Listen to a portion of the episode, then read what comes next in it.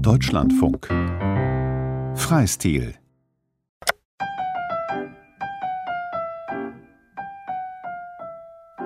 Huch, ich frage mich, hören Sie mich eigentlich? Ja, ich höre Sie. Ah, okay, okay, okay. Weil ich habe selber hier gerade irgendwie ein Problem. So, okay, müssen wir es hier mal drauf drücken. So, okay. Alles nichts wie Scheiße, sprach der Staatssekretär. Alte Leute Steiße riechen ordinär. Also, dass die Technik jetzt nicht funktioniert hat, das liegt am Thema. Vielleicht ist einfach der Furz, um den es heute geht, in der Leitung gehangen. Und wenn sie da sitzen und behördlich schwitzen, kriecht ein Furz durch den Mund, ganz ohne Grund, stinkt sich gesund. Furzen, das ist das, was üblicherweise so salopp gesagt wird. Schon redet man halt über Blähungen, aber das ist im Deutschen wahrscheinlich gleich, oder? Ich nenne das Kakapupsi. Und tritt an den Dienstwegern mit Pedanterie. Das ist Demokratie. Der Tontechniker hilft mir. An Schaß lassen heißt es bei uns, genau. Der Schaß, genau, der Schaß. Die Sache mit dem Pups. Wo ist die Körperscham geblieben? Ein Feature von Florian Felix Wey. Anstand ist eigentlich ein gutbürgerliches Wort aus einer Vergangenheit, die schon ziemlich weit zurückliegt. Die kollektive Ekelschwelle scheint sehr niedrig inzwischen geworden zu sein. Jedenfalls niedriger als noch vor 50 Jahren. Bestimmte Dinge hat man vor 50 Jahren nicht verbalisiert. Man wusste, es gab sie und wenn sie beredet werden müssen, hat man sie umschrieben, entweder durch die medizinisch-lateinischen Begriffe oder man hat sie umschrieben in irgendeiner Form. Aber dass es provokant und direkt gesagt worden ist, war eher die Ausnahme. Keiner riecht an Papas Furz, denn Papas Furze stinken. Es ist ganz besonders schlimm, war er einen trinken. Zu dem Zurückgehen des alten Anstandes gehört eine neue Regel, dass man nicht nur sozusagen legerer miteinander umgeht, sondern, wenn Sie so wollen, auch ein bisschen schamloser sein kann. Dass die Schamlosigkeit nicht unanständig ist, sondern dass sie manchmal sogar prickelnd oder reizvoll sein kann. Der Mann ist 90. Ja und? Wir betreten den Konferenzraum einer fiktiven Werbeagentur. Zwei Angestellte sind anwesend. Diverse Medientechnik steht herum. Auf Knopfdruck lässt sich Tonmaterial abrufen. Den sieht der Kunde noch in unserer Zielgruppe? Einen 90-Jährigen? Ich habe hier noch einen anderen. Also ich bin auch immer wieder überrascht, wie viel gerade diese pharmazeutischen Produkte beworben werden. Das ist unglaublich viel, ja. Irgendwelche Pillen oder was. Und, und ist ja auch so eine Sache, wo die alte Tante da, die mit ihren Botox-Lippen da im Grunde sagt, ja, habe ich vor 25 Jahren in Zusammenarbeit mit führenden Wissenschaftlern gelang es mir, die Darmbakterien zu entschlüsseln. Gottes Willen, ja. Gottes Willen, das ist unser Material? Daraus sollen wir euphorische Kundensprüche basteln? Sollen wir? Ich habe noch gar keine Infos. Außer über den da. Dirk Schindelbeck, Freiburg. Werbehistoriker, Sammler. Was gibt's denn da zu sammeln? Ich kann ja nicht an eine Universitätsbibliothek hingehen und sagen, liebe Leute, ich hätte gern eine Uhu-Anzeige von 1955, lachen die mich aus. Also was tut man? Man fängt selber an zu sammeln. Ich habe ein ganzes Archiv mit 50 Quadratmeter angemietet, wo ich unendlich viele Sachen gesammelt habe. Alte Zeitschriften und Werbefaltblätter, Prospekte und all solche Sachen. Und es hat mich wahnsinnig interessiert, diese Dinge einfach mal zu sichten und zu sehen, was drin steckt, weil es steckt unendlich viel drin. Und der andere? Der davor? Rolf Schneider, Schöneiche bei Berlin, Schriftsteller, Jahrgang 1932. Na, der ist wirklich 90. 90 Jahre alt. Der überblickt ja fast ein Jahrhundert. Das Wort Anstand hat einen angenehm altmodischen Beiklang. Aber das, was es bezeichnet, ist natürlich auch ein bisschen auf dem Rückweg, insofern, als die Kommunikationsregeln, die sozialen, sich geändert haben. Wir gehen heute anders miteinander um, legerer, hemdsärmeliger, als das noch vor 50 Jahren oder vor 100 Jahren der Fall gewesen ist. Ein kulturhistorisches Denkmal, der Mann, was? oh Gott, was sage ich? Ein Mausoleum für Sitte und Anstand. Goofy. Ups, die Chefin. Die Agenturchefin schaltet sich per Zoom dazu. Reißen Sie sich zusammen. Nur weil ich in Darmstadt festhänge, bin ich nicht nicht da. Ich bin immer da, selbst in Ihren Träumen. Klar, Chief. Was ist mit der Bestatterin? Also, Sie kommen nicht zum Meeting? Minnie Maus, ich bin schon bei Ihnen. Das konnten wir doch jetzt jahrelang üben. Meat without meat. Vegetarischer Kontakt quasi, ganz fleischlos. Muss ich mir notieren. Meat without meat. Das ist gut, das ist Wer gut. weiß, wer uns noch als Kunde ins Haus schneit. Zur Sache. Ich hänge hier beim Klienten in Darmstadt. Darmstadt. Der Furz ist seiner Religion nach ein Quäker, seinem Geschäft nach ein Landstreicher, als Landsmann ein Darmstädter. Volksmund. Und Sie haben alles, was Sie brauchen, weiß ich. Da war zum Beispiel noch die Bestatterin. Christine Pernlochner-Kügler, Innsbruck, Bestatterin. Echt jetzt? Nee. Doch, aber eigentlich ist sie Psychologin. Es hat mir jetzt Spaß gemacht, mich übers Wochenende da noch ein bisschen rückzuerinnern und mir ein bisschen was zu überlegen. Also bin jetzt nicht ganz unvorbereitet, aber ich muss zugeben, ich habe ein paar Schwindelzettel mit. Schwindelzettel? Wozu? Ah, hier steht der Titel ihrer Doktorarbeit. Körper, Scham und Ekel, wesentliche menschliche Gefühle und ihre Schutzfunktion. Wenn zum Beispiel ein Lehrer vor seiner Schulklasse einen fahren lässt, ja, also pupst oder furzt, dann schämt er sich, aber der Schulklasse ist es peinlich. Was ist das eigentlich für ein Thema bei unserem Meeting heute? Schwierige Materie. Klicken Sie doch mal die Datei Start. Bevor Sie lange suchen, kann ich auch selbst machen. Ich bin Fan dieser Werbung und habe manchmal extra deswegen zur Tagesschau schon ein bisschen früher eingeschaltet, weil ich die unbedingt gucken wollte und habe auch eine Zeit lang habe ich immer nur, wenn ich irgendwas gut fand, gesagt super, Sache. Super Sache. Super Sache. Einfach als Zitat dieser Werbung, weil ich die auswendig konnte und ich mochte das als Serie zu gucken. Ich weiß nicht genau warum. Ich glaube, was mich auch fasziniert hat, war, dass da Kinder und Tiere mit benutzt wurden, die dann daneben stehen und Geräusche machen, so hm, bisschen gefiebt oder miaut oder noch mit einer Mädchenstimme. Ah, Oma hat immer gepupst. Das ist Papa, nicht Oma. Papa. Oma gab's auch. Und da spricht Monika Osberghaus, Kinderbuchverlegerin aus Leipzig. Es hat mich in keinem Moment dazu gebracht zu denken, hm, dieses Kitschi mehr, vielleicht sollte ich das mal ausprobieren oder sowas. Also kein Gedanke, irgendwie kaufe ich nie was nach Werbung jedenfalls. Aber ich fand es bemerkenswert, dass da Kinder und Tiere eine Rolle spielen, die dann damit auch umgehen. Das fand ich interessant, weil die ja beide hemmungslos sind, hemmungsloser als Erwachsene und damit normaler umgehen und kein Problem mit Pupsen eigentlich haben, ne? weder Kinder noch Tiere. Peinlich aber, peinlich aber, was Wir befinden uns immer noch in einer Werbeagentur. Die Agenturchefin brieft via Zoom zwei Angestellte in einer delikaten Angelegenheit. Das ist jetzt eine etwas delikate Angelegenheit. Sie haben es andeutungsweise ja schon gemerkt. Unser Kunde kommt aus dem Bereich der Unmet Medical Needs. Zu Deutsch Unerfüllte medizinische Bedürfnisse. Genau. Und er ärgert sich mächtig über einen Wettbewerber. Einen Windmacher sozusagen. Der räumt auf seinem Feld ab und blockiert damit, meint unser Kunde, alle Slots für delikate Körperthemen. Will sagen, er lenkt die Aufmerksamkeit der Konsumenten auf ein einziges Gebrechen. Als gäbe es nur das und nicht noch viele andere, für die man sensibilisieren könnte. Echte Gebrechen jetzt oder nur so äh, Unwohlsein? Unerfüllte medizinische Bedürfnisse eben. Das Medizinische würde ich jetzt mal in Anführungszeichen setzen.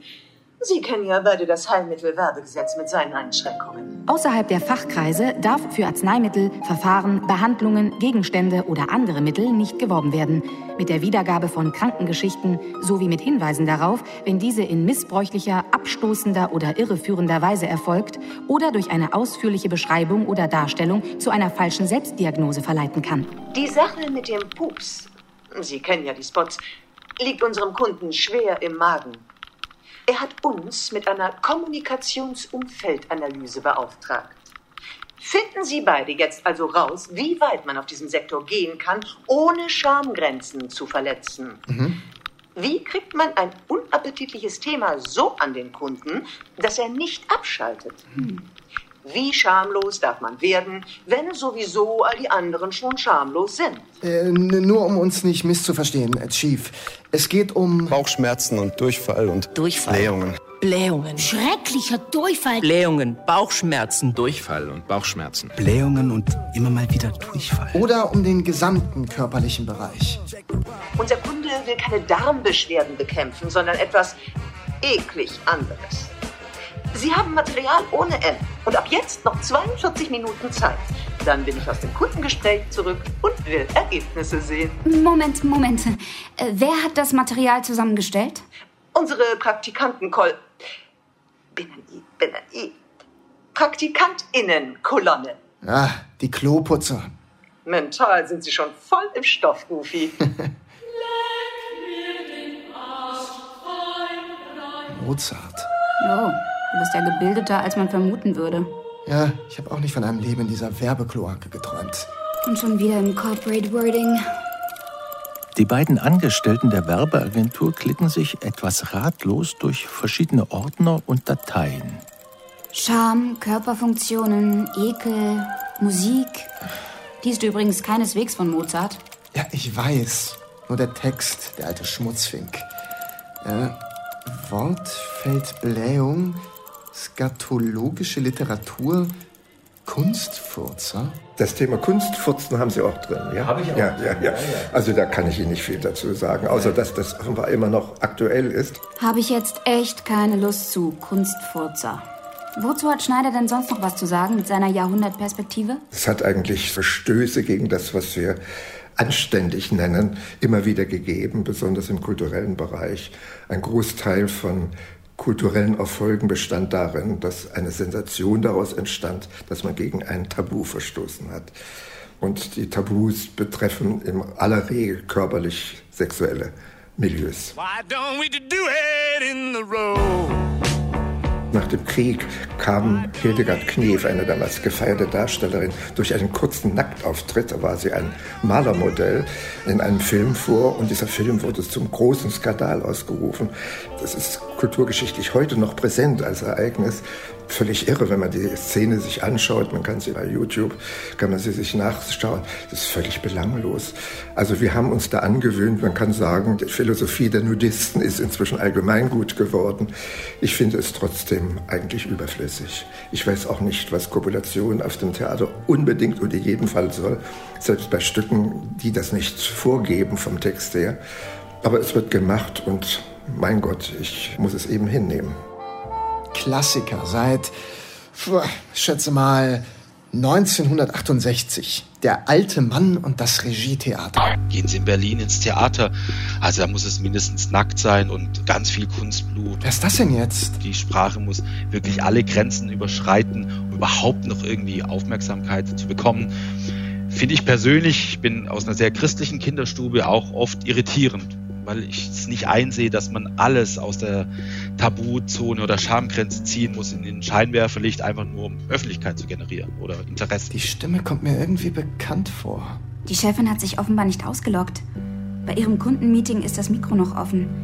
Es scheint eine Art Casting zu laufen bei denen. Oder ein Vorgespräch.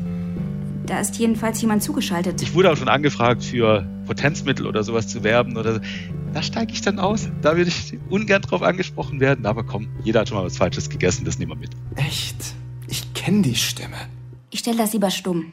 Geht uns letztlich ja auch nichts an. Weiter mit unserem Material. Es gibt etwa seit 100 Jahren ein ständiges Bemühen, pornografisches auch in die Hochliteratur einzubringen und dort zu vertreten. Was früher also sozusagen Subliteratur war, was unter dem Ladentisch gehandelt und verkauft wurde, findet also auch in der sogenannten Hochliteratur statt. Heute ist es auch in fast allen modernen belletristischen Produkten eigentlich gang und gäbe, diese Dinge so zu verbalisieren, dass es vor 80 Jahren noch die Zensur auf den Plan gerufen hätte. Das Gleiche betrifft auch andere Körperlichkeiten, eben den gesamten Vorgang der Verdauung und des Defizierens. Es ist ja nicht nur im Grunde das, was hinten rauskommt, sondern auch alles, was mit körperlichen Ausdünstungen oder mit Körpergerüchen und so zu tun hat. Also wenn Sie zum Beispiel Werbung haben, künstliche Gebissreinigung oder sowas, Mundgeruch und solche Dinge, die werden ja auch ähnlich beworben. Also drumherum ein großer Bogen gemacht wird oder mit krampfhaftem Humor irgendwie versucht, das Ganze abzufedern damit man irgendwie einen Weg findet, halt das unterzubringen. Oder es wird eben die extreme Moralkeule geschwungen. Also diese Tamponwerbung der 50 Jahre gibt es ja auch.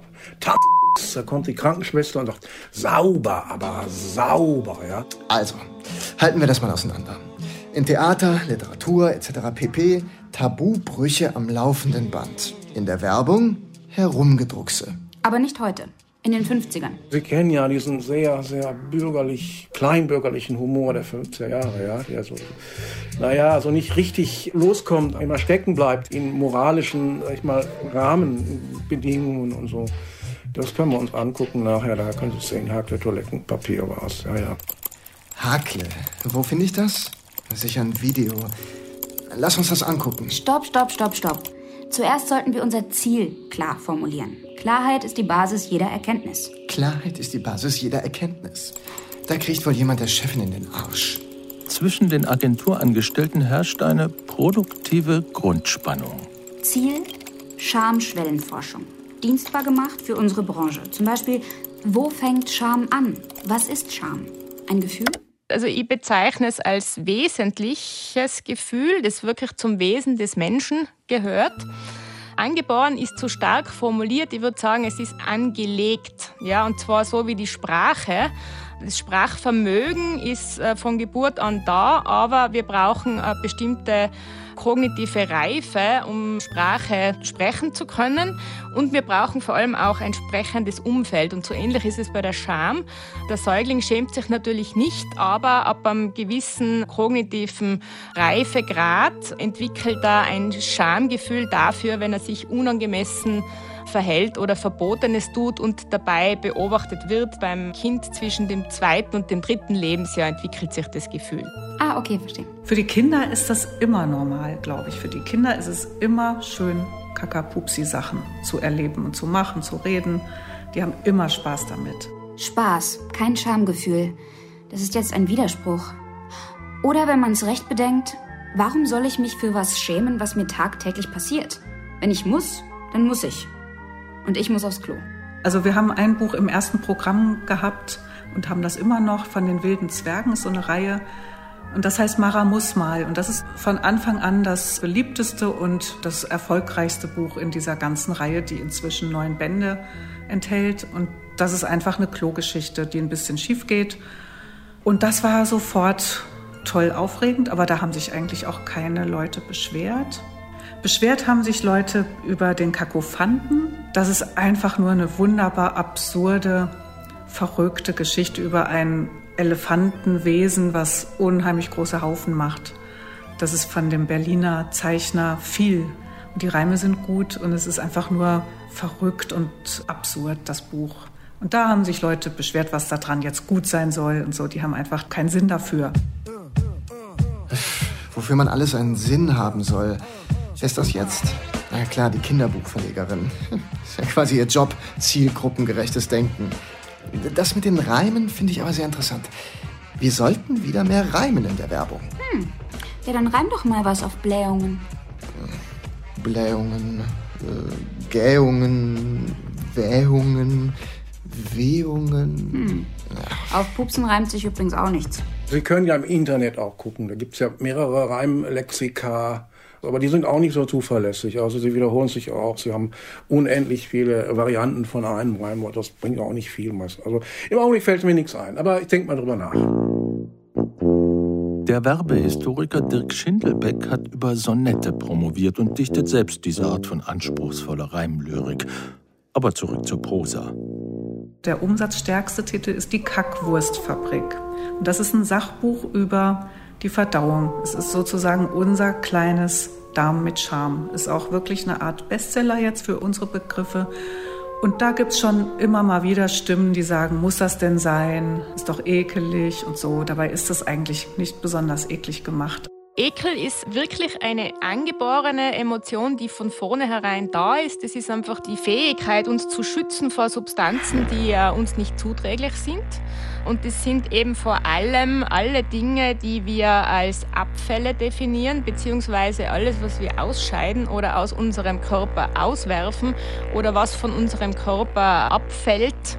In dem Moment, wo wir es nicht mehr als zugehörig zu unserem Körper sehen, weil es einfach nicht mehr Teil unserer selbst ist, wird es tendenziell ekelerregend. Und das ist natürlich bei Stuhlgang, bei Urin, bei Erbrochenem, aber auch das Haar, das ausfällt und dann plötzlich in der Suppe schwimmt. Bei all diesen Dingen taucht Ekel auf. Es geschah schon nach kurzer Zeit, als wir gerade unser erstes Autobahnhotel feiern wollten und die beiden rituellen Whiskyfläschchen und die Eiswürfel aus der Minibar im Schlafzimmer holten. Als ich an meinem Whisky nippte, wurde mir bewusst, dass mein Fläschchen ohne Mühe zu öffnen gewesen war. Die Farbe meines Getränks war die des Whiskys, aber auch Urin kann diese Farbe haben. Julio Cortázar und Carol Dunlop, die Autonauten auf der Kosmobahn, ein Reisetagebuch. Ich bin, glaube ich, kein böser Mensch. Aber ich versage mich nie einer gerechten Rache. Ich wünschte mir eingehend, der Urheber des Scherzes möge irgendwo auf der Autobahn einen Unfall haben. Ohne dass der Fahrer eine schwerere Verletzung davonträgt. Aber später sollten die Ärzte bei ihm eine irreversible Hyporämie diagnostizieren.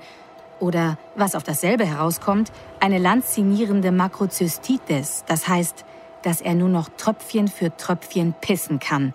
Und zwar in die kleinen Reagenzgläschen, die von den Ärzten benötigt werden, um tagtäglich die mühselig erbrachte Urindosis zu untersuchen und festzustellen, dass es sich jedenfalls nicht um Johnny Walker Red Label handelt. So, jetzt. Mhm. Ich dachte, du wolltest keinen Klopapierspot. Da verschlossene Tür. Ja, ja. Nicht grundsätzlich nicht. Zu Pisse passt er. Diskreter Film. Achten Sie auf die sorgsam gewählte Sprache. Das sind die Türen für Groß und Klein. Hier ist der Mensch mal ganz allein. So ganz alleine ist er nicht. Ein Röllchen tut hier seine Pflicht. In jeder Tür, bequem zur Hand, die Rolle an der Wand. Ach so, natürlich. Das Papier gehört zu der gewissen Tür. Man kennt's daran, dass jedes Blatt zwei ganz verschiedene Seiten hat. Die eine rau, im Griff bequem, die andere zart. Wie angenehm. Das ist die echte Hackleart, weil Starkes sich mit Weichem paart. Und deshalb ist in jedem Falle Hackle richtig für euch alle. Es kann schon sein, dass sich da auch was verschoben hat. Ich meine, als sie die erste Mail mir geschickt haben, habe ich gedacht, na gut, okay, ich kenne aus der schon ein paar Sachen, die also das auch unverhüllt ansprechen. Aber sie haben schon recht. Also Durchfall in der letzten Zeit, man hat es immer noch gemieden. Also Dinge, die anstößig im allgemeinen Verständnis gelten, dann doch eher noch ausgespart. Früher waren ja diese Tampons und diese Bindenwerbungen. Und da ist schon sehr interessant, dass die Flüssigkeit, die diese Produkte da in diesen Kurzfilmen aufsaugen, die sind immer blau und schauen immer clean aus. Und gestern habe ich nachgelesen, diese Bindenfirma, die hat in Australien eine rote Flüssigkeit verwendet und die hat einen absoluten Shitstorm, weil es den Leuten mit der roten Flüssigkeit einfach zu nah am Körper war und einfach zu grauslig war. So ein Spot lief bei uns aber auch im Werbefernsehen. Und gut so. Nichts an Menstruationsblut ist grauslich. Ach, Ich kann Blut nicht sehen. Schon gar nicht solches. Männer. Frauen haben möglicherweise ein unkomplizierteres Verhältnis zu ihren Körperfunktionen. Äh, hier, guck. TikTok-Star verhökert Fürze. Das sollte es belegen. I made $45,000 in one week selling my jars of.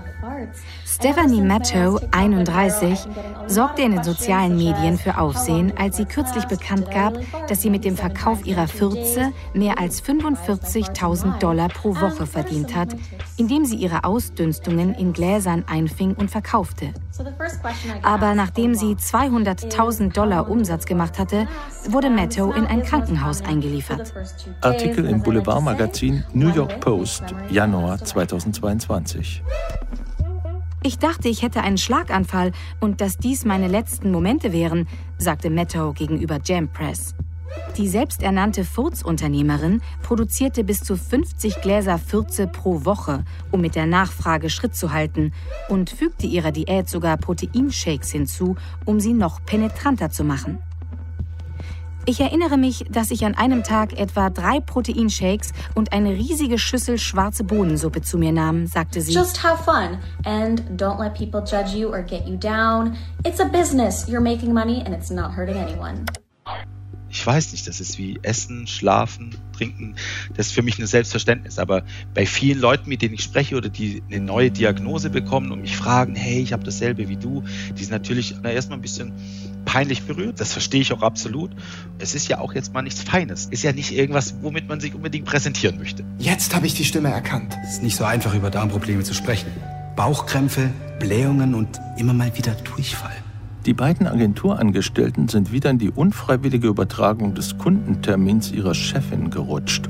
Jemand schildert ein Ereignis. Es gab zwei Kameras und der Regisseur, der wollte, dass man sich in eine Situation reinversetzt. Du bist irgendwo eingeladen und hast was gegessen, asiatisch, zu scharf und hast das nicht vertragen. Und jetzt geht's los. Und jetzt musst du mal fragen, wo ist denn die Toilette? Ne? Und dann sind sie wo bei Gästen eingeladen. Die Toilette ist natürlich genau neben Esszimmer und unten vier Zentimeter frei durch den Türspalt. Nichts geräuscharm oder sowas. Ne? Und jetzt sitzen sie da drauf. Unangenehmes Thema, dicke Schweißperlen auf der Stirn. Jetzt haben sie natürlich äh, Durchfall. Das ist ja auch ein blödes Wort. Diarrhoe kennen viele nicht, wäre der Fachbegriff. Und diese Betroffenheit kennen wahrscheinlich viele, die eben auch dieses Problem haben. Obwohl wir uns weiterhin in einer fiktiven Werbeagentur befinden, ist das Erzählte doch real. Es enthält Wirklichkeit in sorgsam dosierter Form. Hat er nicht etwas von Krankheit gesagt? Jetzt gerade eben? Und da ich es öfter selber habe, also ich habe eine chronische Darmerkrankung, Morbus Crohn heißt die, bin ich natürlich da ein bisschen hemmungsloser, auch im Freundeskreis darüber zu reden und sage, Leute, ich habe was Falsches gegessen, machen wir die Musik ein bisschen lauter, könnte krachen. Ich glaube, wir sollten nicht weiter mithören. Na klar sollten wir. Das ist doch unsere Gelegenheit. Ich bin sicher, es hat was mit unserer Aufgabe zu tun. Ich habe meine Diagnose Morbus Crohn mit 22 bekommen, also jetzt über 20 Jahre her, also eine chronische entzündliche Darmkrankheit. War für mich völlig neu. Was stimmt da nicht? Warum muss ich immer auf Toilette? Warum habe ich Bauchschmerzen? Und habe damit Mitte 20 einen Darmtumor bekommen tatsächlich, weil das ein bisschen eskaliert ist bei mir. Das war sehr alles sehr, sehr knapp. Hab's überlebt. Nee, Schluss. Ich schalte ab. Das ist privat. Man belauscht ja auch kein fremdes Arztgespräch. Quatsch, jetzt. Der redet völlig offen. Der will das. Der Schauspieler Raphael Niebel geht offen mit seiner Krankheit und seiner Arbeit als Werbedarsteller um. Und ich will wissen, ob die Kollegen wirklich einen echten Leidenden an die Front geschickt haben. Authentizität ist, glaube ich, unser Renommee, das die Türen öffnet ne? und Vertrauen schafft. Und so verkaufe ich schnell ein Produkt innerhalb weniger Sekunden. Bestenfalls. Bauchkrämpfe, Blähungen und immer mal wieder Durchfall. Sobald Text gesprochen wird, greift man ja immer auf Schauspieler zurück in der Werbung. Auch wenn es nur zwei Worte sind. Also ganz oft mache ich Castings, da sage ich zwei Worte. Da habe ich aber drei Runden und noch ein Finale und muss dann noch live irgendwie nach Köln gehen, damit er noch mal sehen kann, wie ich da wirke, wenn ich sage, sehr gut oder so irgendwas. Ne? Also man achtet schon sehr darauf, dass es authentisch und glaubwürdig wird. Vor acht bis zwölf Jahren hatte man ganz viel Prominente und dann, da kam ich dann ins Spiel, hat man auf einmal den Typ von nebenan genommen.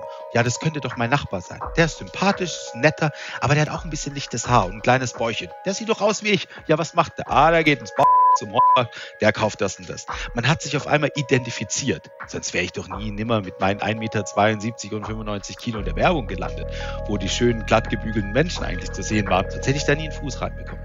Also gut, die fragen diesen Darsteller aus. So what? Wir haben unser Zeug zu tun. Die Chefin ihrs. Hm. Apropos Zeug.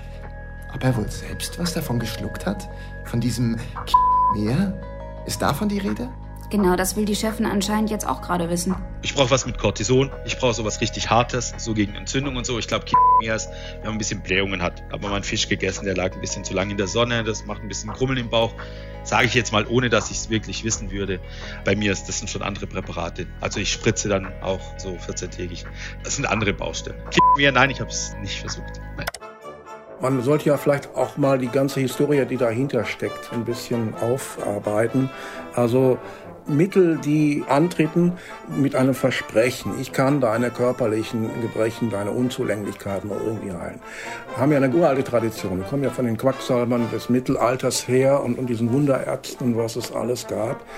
Und viele haben dann auch gesagt, wir machen ein Geheimmittel. Im Grunde ist das Geheimmittel ja im 19. Jahrhundert explodiert, nämlich auch aufgrund der Presse. Und es gab ja zahllose, zahllose Privatleute, die also auf dem Markt mitmischten und dann die unglaublichsten Dinge versprochen haben. Ich heile ihren Bandwurm oder irgendwelche Leute haben sich da irgendwas ausgedacht. Die haben alle lustig inseriert und haben alle ihr Geschäft gemacht. So ist ja dieser Geheimmittelmarkt damals auch entstanden, weil eben die Presse einfach jede Anzeige angenommen hat. Das ist gut. Die haben ihr Geschäft gemacht. Lieber Hörer, mit sicherem Abstand nähern wir uns einem mysteriösen Häufchen. Der Werbeagenturangestellte, Goofy genannt, spielt unschlüssig mit seiner Maus herum und startet dabei Audiofiles. In meinem Hinterkopf schwirrt sowas rum als Erinnerung, der Maulwurf, dem. Der wissen wollte, wer ihn auf den Kopf gemacht hat, das ist ja der Klassiker zu dem Thema. Hatte ich auch als Kind. Und später dann im Studium Damen mit Charme. Du nicht, Goofy? Das sind Bücher, die haben unsere Generation geprägt. Es gibt Gutes und Schlechtes in der Welt. Auch in der unserer Mikroben. Wahrscheinlich ist die Autorin mit dem Maulwurf groß geworden und das hat sie auf die Spur gesetzt. Wetten? Mann, war das ein Erfolg. Damen mit Charme von Julia Enders kriegte man praktisch dreimal geschenkt. So richtig daneben liegt Ernst Zimmermann eigentlich fast nie. Süddeutsche Zeitung, 14. August 2018. Ist es doch passiert. Vor vier Jahren nämlich, als der Bibliothekar die Neuerscheinungskataloge durchblätterte und dabei auf ein Buch mit dem Titel Damit Charme stieß. Das erschien mir als unscheinbares, abseitiges Thema, sagt Zimmermann, und beschloss, mehr als ein Exemplar braucht es nicht. Es kam anders. In Spitzenzeiten verlieh die Münchner Stadtbibliothek bis zu 100 Exemplare des Bestsellers von Julia Enders gleichzeitig. Nach ihrem noch im Medizinstudium verfassten Sachbuch widerstand Julia Enders trotz 6,5 Millionen verkaufter Exemplare den Verlockungen einer Medienkarriere und praktiziert heute als Ärztin. Einladungen zu Interviews schlägt sie liebenswürdig, aber bestimmt aus. Lieber Herr Wey, vielen Dank für die neugierige und freundliche Nachricht. Ich wünsche Ihnen ein pupsfröhliches Format. Das wird es sicher auch ohne mich. Mein einziger Input wäre gewesen, darüber sprechen muss niemand. Nur wenn dann eben auch keiner Bescheid weiß, entgeht uns das ein oder andere Hilfreiche. Das fände ich schade. Reden ist immer hilfreich. Und das haben wir beide allen älteren Leuten voraus. Wir können über alles reden. Weil wir mit dem Maulwurfbuch groß geworden sind? Macht was aus, würde ich sagen. Davor jedenfalls lagen die Schamschwellen höher.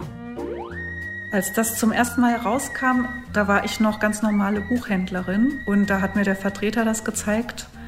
Habe ich gesagt, davon bestellen wir gar keins. Ich fand es nicht fein. Ich fand es irgendwie ein bisschen, also eklig wäre zu viel gesagt, aber ich fand es irgendwie unanständig, fand es nicht so gut und dachte, das kauft ja eh keiner. Und das ist ja ein Riesenbestseller geworden. Also da hatten wir dann auch revidiert und dann auch unseren Stapel in der Buchhandlung liegen. Also das ist ja diese Geschichte, wo Tiere zeigen, wie sie machen. Das war ich nicht, denn ich mache so. Und dann zeigen sie, wie sie machen und dann mit entsprechenden Geräuschwörtern dabei. Geniale Idee von Werner Holzwart, dem Autor. Und dann auch noch so künstlerisch gut bebildert von Wolf Erlbruch. Also ein ganz geniales Buch. Habe ich als Buchhändlerin überhaupt nicht gesehen. Und die Kinder haben es dann durchgesetzt. Ich glaube, dass es deswegen so gut funktioniert, weil in diesem Alter sich Kinder ja schon schämen. Ja? Also die Körperscham entwickelt sich ja so im fünften, sechsten Lebensjahr bei allen Menschen, in allen Kulturen übrigens. Und dadurch wird natürlich der Ausscheidungsvorgang und der Pups oder der Furz auch besonders interessant für die Kinder. Und indem man da lustige Bücher drüber schreibt, bricht man einerseits das Tabu, andererseits ist es so ein Witz über dieses Thema auch erleichternd, weil man es so als kontraphobische Strategie betrachten kann. Ja? Also wenn ihr einen Witz über etwas macht, dann ist das oft ein Zeichen dafür, dass es besonders ein schambesetztes Thema ist. Ein altes Ehepaar sitzt sonntags in der Kirche. Exemplarischer Pupswitz. in vielen Varianten weltweit verbreitet. Sie dreht sich zu ihm um und raunt. Mir ist gerade ein langer, aber ganz leiser Pups entfahren. Was soll ich jetzt machen? Der Mann beugt sich ganz nah an ihr Ohr und sagt, die Batterien in deinem Hörgerät austauschen? Goofy, Minnie Maus? Ich will nur rasch sagen, dass ich in ein paar Minuten wieder bei Ihnen bin. Geht hier schneller, als ich dachte. Die Chefin der Werbeagentur schaltet sich unerwartet via Zoom dazu. Ihre Angestellten zucken zusammen. Haben Sie schon diese instruktive Wortfeldliste gefunden aus dem englischen Buch? Lufttulpe. Dem Ruf des wilden Burrito lauschen. Die bellende Spinne. Fluffy.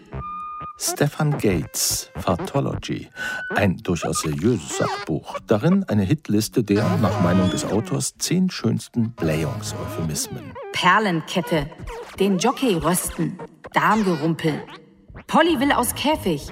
Ein Häschen schießen. Unterschichtsjubel. Den Jockey rösten. Britischer geht's nicht. Polly will aus Käfig aber auch. Klingt nach Dr. Doolittle. Ich habe mich nun wirklich auf die Blähung konzentriert.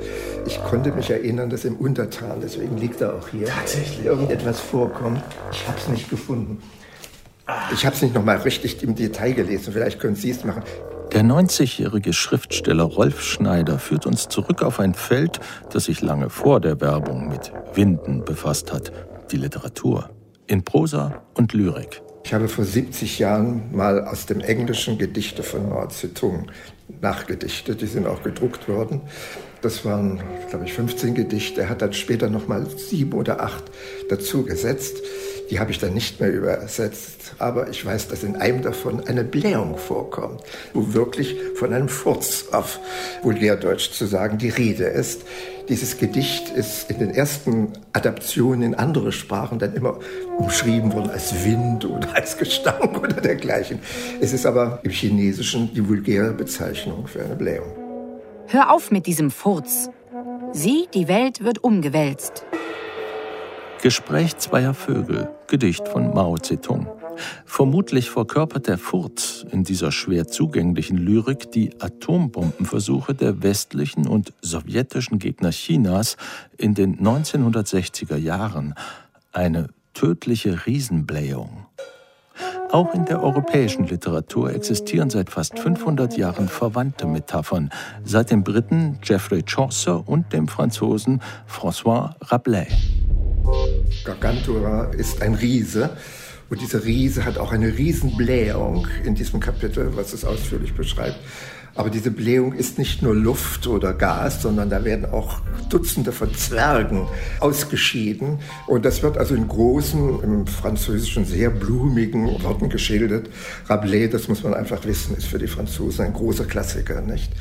Wo überhaupt in Frankreich dieser ganze Wortkreis, der rund um Defizieren sich bewegt, sehr viel sozusagen gängiger immer schon gewesen ist, nicht? Koprophiles Fallbeispiel. Kein Klassiker. Der Mastdarm der Deutschen erreicht aufgrund der übermäßigen Beanspruchung beachtliche Ausmaße. Wie bei chirurgischen Betäubungen häufig festgestellt wurde, leistet ihr Schließmuskel nur einen sehr geringen Widerstand und öffnet sich sehr leicht. Das ausgeprägte Darmentleerungsbedürfnis zeugt von der biologischen Minderwertigkeit der deutschen Rasse. Edgar Berillon. Die Psychologie der deutschen Rasse nach ihren objektiven und spezifischen Merkmalen oder von Vielfraßen, Fettwänsten und Stinkstiefeln. Antideutsches Pamphlet im Ersten Weltkrieg. Wie ich bereits in einer früheren Veröffentlichung über den Geruch der Deutschen ausführte, bringen die Deutschen bei gleicher Personenzahl und Aufenthaltsdauer mehr als doppelt so viele Fäkalstoffe hervor wie die Franzosen.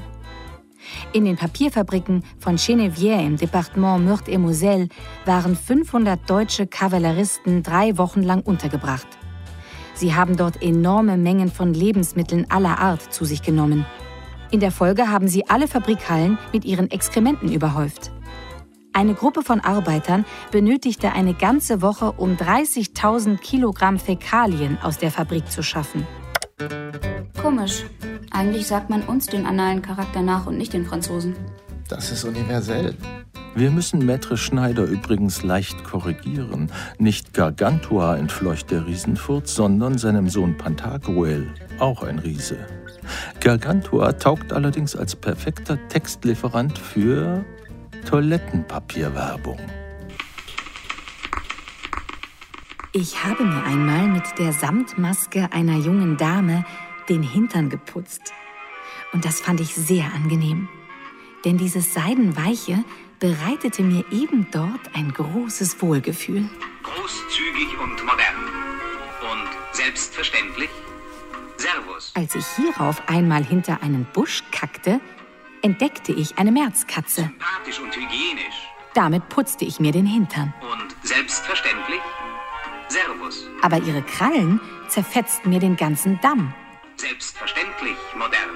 Das heilte ich bereits am nächsten Tag, Selbstverständlich hygienisch. indem ich mir den Hintern mit den Handschuhen meiner Mutter wischte, Selbstverständlich weich. die herrlich nach Möse rochen. Servus. So selbstverständlich hygienisch.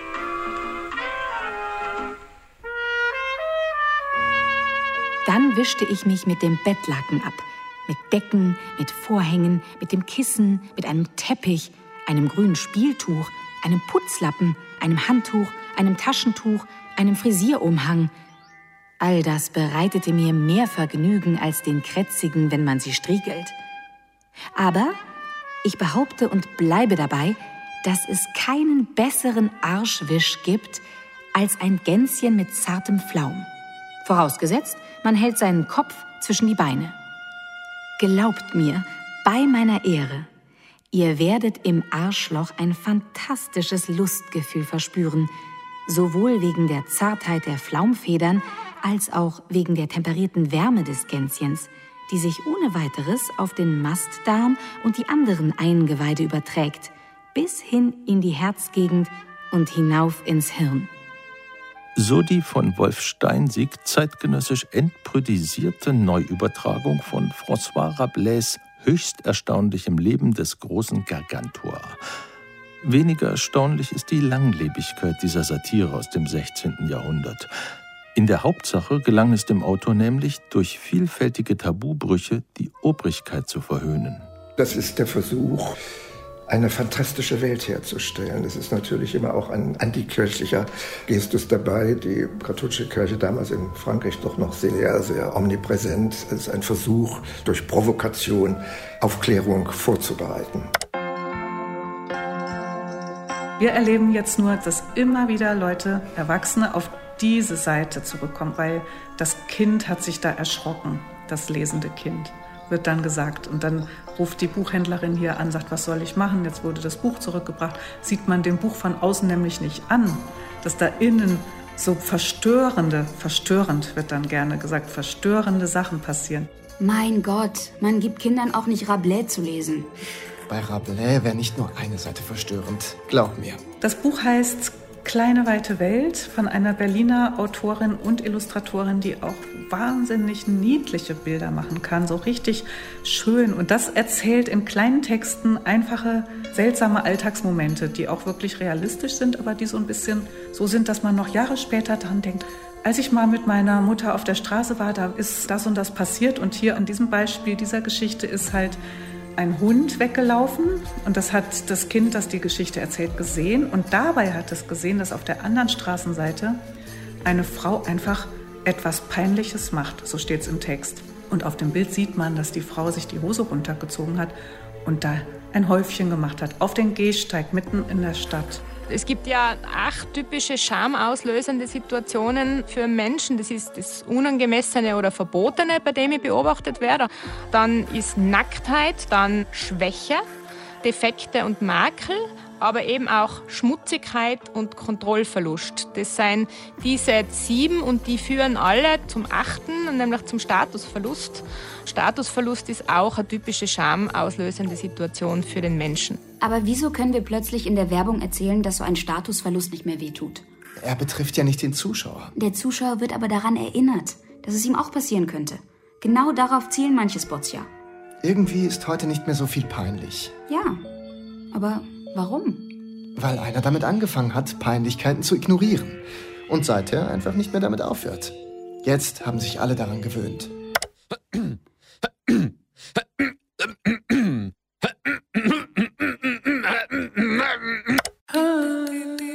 Diese ständige Wiederholung, ich glaube, ohne die kommen sie heute nicht mehr aus, weil das Konzert der ganzen Werbebotschaften ist ja so schrill und so breit und so intensiv. Also ich muss das jeden Abend machen. Und wenn sie dann aber mal das alles über die Zeit verfolgen, irgendwann sind die Sachen wieder weg vom Fenster.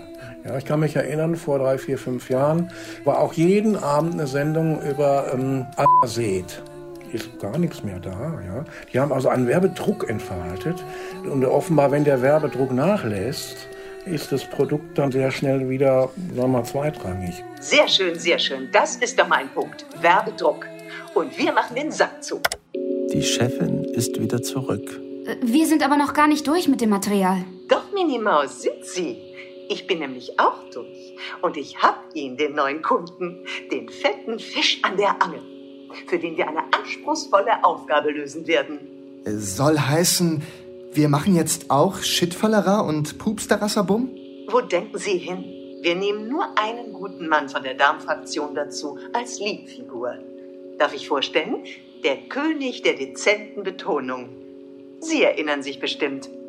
Und immer mal wieder Durchfall. Das geht doch nicht. Doch, doch. Sein Engagement liegt lange genug zurück. ist ganz selten, dass ich für dasselbe Produkt nochmal eine Werbung mache, außer ich bin der Produktmann. Also ich bin Mr. Bach, dann komme ich in vielen Horn-Spots oder so. Kitschmia war mit mir, jetzt ist es Kitschmia Pro geworden. Die haben ein Upgrade. Da wollen die mit dem alten Kitschmia Raphael wahrscheinlich nichts mehr zu tun haben. Der ist ja auch jetzt geheilt. Der hat ja Kitschmia genommen. Der hat ja keine Probleme mehr. Die Defizite treten ja jetzt im Grunde in den Vordergrund. Früher haben sie ja schöne Körper und schöne Rundungen und junge Leute. Und heute sind im Grunde ja die Einschränkungen eigentlich das, um das sich das Ganze dreht. Das ist ja schon auch ein bisschen eine andere Qualität, was, denke ich mal, auch mit der alternden Gesellschaft zu tun hat. Zielgruppenwandel, denken Sie an den Zielgruppenwandel. Der Körper, der Abscheu weckt, kann schnell dein eigener sein. Melanie Ray Thorne, amerikanische Schriftstellerin. Das ist hoffentlich jetzt kein Job für eine Altersfitnesskette oder sowas, ja? Nein? Ich ertrage das nämlich nicht, dass in meinem Studio diese alten Sonnenbankmonster nackt aus der Dusche kommen und sich genüsslich vor allen anderen einen abcremen. Man wird nicht schöner und man wird einfach im Alter tendenziell ekliger, oder? Im Sinne von Hautfalten, die man halt einfach nicht mehr so gut reinigen kann. Und das, glaube ich, das assoziieren wir halt einfach mit, mit Ekel und finden es dann vielleicht auch leicht schamlos, wenn die sich dann äh, so präsentieren. Aber ja, ich denke mal, das ist auch ihr gutes Recht, das zu tun. Und wir werden ja alle auch nicht jünger. Und ich denke mal, dass sich so Schamgrenzen verschoben haben und man sich nicht mehr so verstecken muss und sich freier bewegen kann und freier über Themen reden kann in der Werbung, das ist, glaube ich, schon was Positives. Das ist unser Stichwort. Frei von der Leber wegreden in der Werbung. Ich habe da ein Ding an Land gezogen, das wird uns in der Branche ganz groß, ganz groß machen. Da winken Preise. Es handelt sich um da da da da Laktorionten und Neurovagozyten. Igitt. Laktorionten und Neurovagozyten? Eine Gefahr für alle Menschen, die es mit der Pflege bestimmter Körperteile unterhalb des Bauchnabels nicht so genau nehmen. Ich sage nur Parasiten, die sich möglicherweise, möglicherweise, man weiß nichts Genaues, durch Herumlungern auf öffentlichen Sitzgelegenheiten übertragen. Und das durch die Kleidung hindurch. Dagegen hilft ta ta ta ta, Phagoflor, das neue Produkt unseres Kunden. Von anderen Körpern abgegebenes darf nur bedingt mit der eigenen Körperoberfläche in Berührung kommen oder gar in den eigenen Körper gelangen. Selbst Körperwärme von fremden Personen kann Ekel hervorrufen. Man denke etwa an jene unangenehmen Empfindungen, die viele überfallen können, wenn sie sich in der Straßenbahn auf einen vorgewärmten Stuhl setzen müssen. Heißt es in Christine Pernlochner-Küglers Dissertation. Genau, das ist einfach der Körper des anderen, der meine Intimzone oder meine Schutzzone betritt oder Besitz ergreift. Das ist schon problematisch. Und genau auf diesem Problemfeld holen wir den Kunden ab. Wir greifen auf seinen natürlichen Kontaktekel zurück und koppeln ihn an Parasitenfurcht. Ganz dezent natürlich. Seien Sie kreativ, Goofy, Mini. Ich könnte mir vorstellen, ein bisschen Humor und vielleicht sogar ein paar Reime. Es sind ja doch krankheitsbesorgte ältere Menschen, die wir ansprechen wollen. Mhm. Äh, öffne Schädlingen kein Tor, sei klug und nutze Fagoflor. Sei klug und leihe uns dein Ohr, auf Reisen hilft nur Fagoflor. Sie kriegen die Projektleitung, Minimaus. Äh, sa sagen Sie mal, Chief, äh, Lacturionten und Neurovagozyten, gibt's die überhaupt? Man kann nie einmal zu viel warten. Wir machen, was unser Kunde will. Und ich kann nur sagen, unser Kunde will absolute Profis. Uns und ihn. Das ist der schmale Grad von Werbung, innerhalb von wenigen Sekunden mit einem sehr sympathischen, gut aussehenden Darsteller ein Produkt anzupreisen, das der Kunde auch annehmen will. Und dann aber auch merkbar zu bleiben, obwohl der am selben Tag noch 400 andere Werbungen sieht. Ist auch eine Königsdisziplin, muss man sagen.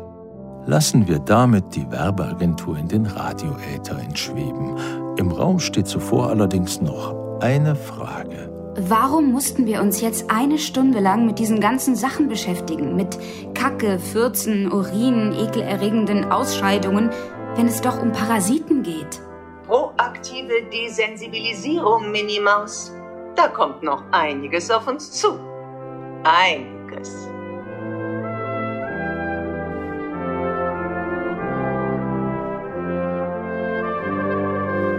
Sie hörten die Sache mit dem Pups. Wo ist die Körperscham geblieben?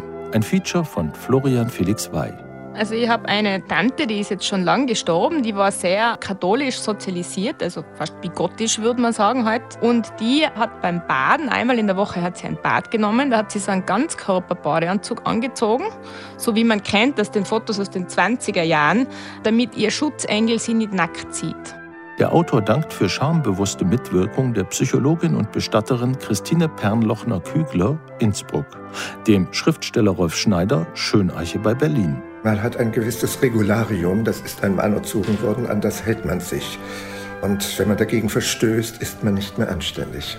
Dem Werbehistoriker Dirk Schindelbeck, Freiburg. Das war auch einer der, der Gründe, warum ich mich mit den Sachen ja auch befasst habe dann später, weil man die Dinge ja irgendwo im Kopf hat. Fleisch ist ein Stück Lebenskraft oder was sie uns erzählt haben früher. Und wenn man das ein paar Jahre später dann sieht, in einer völlig neuen Situation, dann kommt einem das dermaßen skurril vor halt. Das ist wahnsinnig. Wie weg. Wie weg? Wie weg? Wie weg? Wie weg?